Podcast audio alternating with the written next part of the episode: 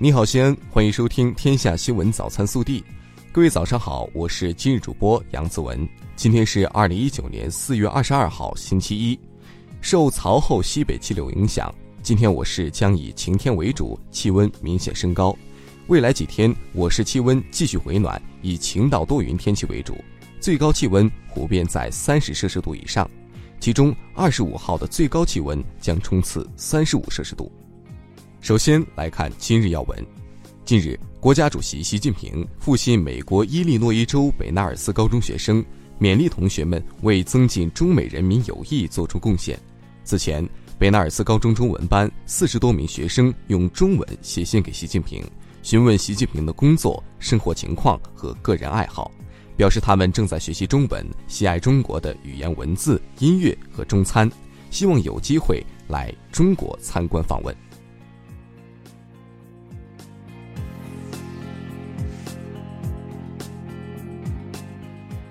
本地新闻，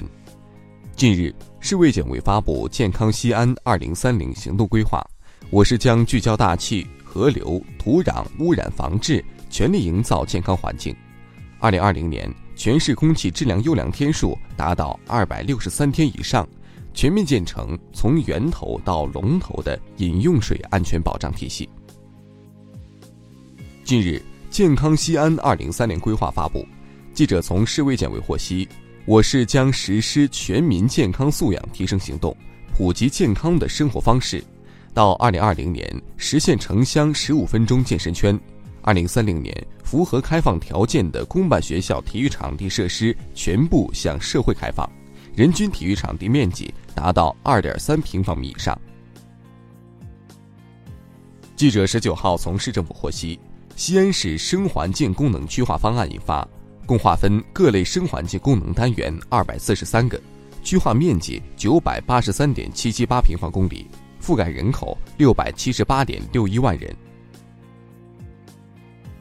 记者昨日从市交通运输局获悉，扫黑除恶专项斗争开展以来，市交通运输局查扣非法营运黑车两千零一十一辆，查扣超限车辆六百七十三辆，整治长期闯逃收费站车辆四十四辆。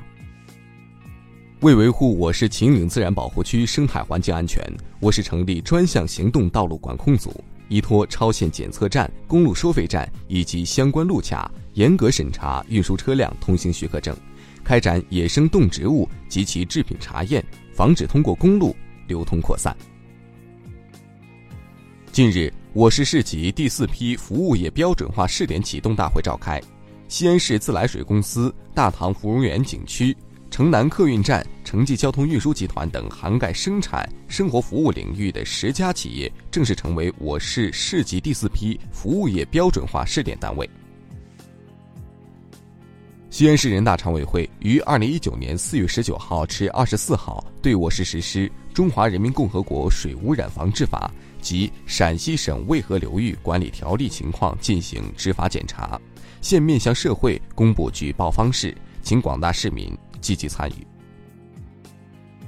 记者从市交警支队获悉，省机动车查验监管系统已搬迁完毕，今起恢复所有机动车登记、变更、委托查验、补领登记证书和补领行驶证需要照相等业务。四月二十一号，记者从秦始皇帝陵博物院获悉，自二零一九年五月一号起，博物院将根据接待情况适时启动限流措施。建议游客提前在网上预购门票，错峰出行参观。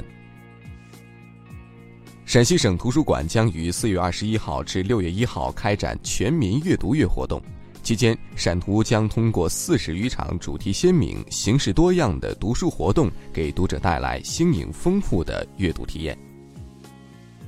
昨晚，本赛季中甲联赛第六轮的焦点战在石家庄永昌和陕西大秦之水队之间展开。结果，在陕足近期联赛的三连客最后一战中，西北狼客场零比五不敌对手。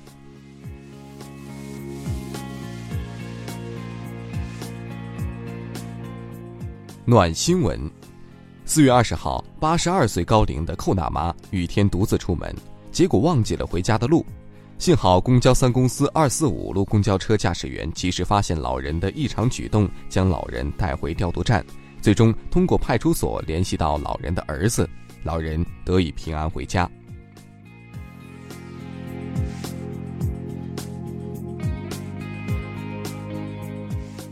国内新闻，近日，中共中央办公厅印发了《党政领导干部考核工作条例》。条例以习近平新时代中国特色社会主义思想为指导，落实新时代党的建设总要求和新时代党的组织路线，为做好新时代干部考核工作提供了基本遵循。继新加坡坚强号护卫舰十九号抵达青岛后。二十一号前来参加中国海军成立七十周年多国海军活动的十一国十六艘舰艇陆续抵达。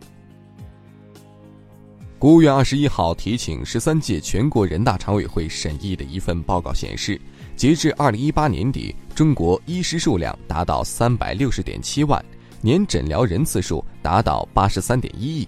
中国居民主要健康指标优于中高收入国家平均水平。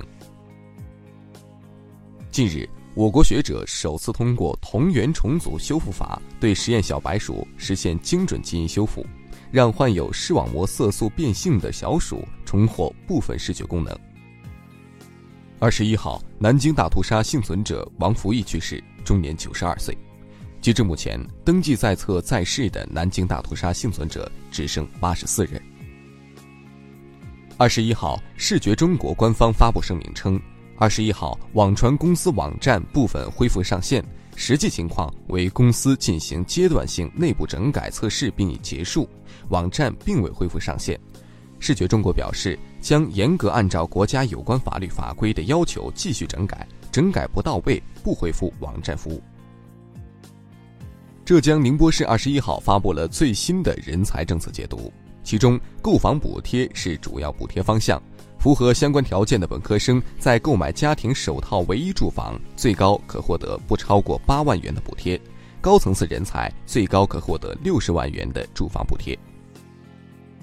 近日，一段太原某幼儿园老师粗暴对待幼儿的监控视频引发关注。视频中，老师似乎正训斥孩子，动作包括多次拉扯和卡脖。二十一号，太原市公安局小店分局通报称，涉事老师已被依法行政拘留十五日，并处罚款五百元。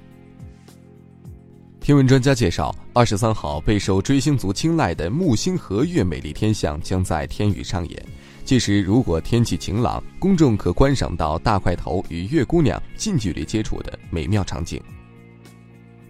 当地时间二十号晚，新中国第一代钢琴家乌伊利出席新加坡维多利亚音乐厅的一场音乐会时晕倒，送医后宣告不治，享年八十九岁。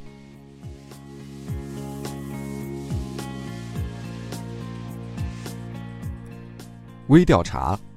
近日，重庆一网友发帖称，部门有同事过生日，大家决定 A A 制吃顿大餐。聚餐结账时，负责统一收钱的刘某和一位女同事发生了争执。原来，这位女同事带了自己的男朋友来，却只交一份钱。女同事称，部门聚餐应该由员工来承担费用，家属不应该算份子钱。对此，你怎么看？更多精彩内容，请持续锁定我们的官方微信。明天不见不散。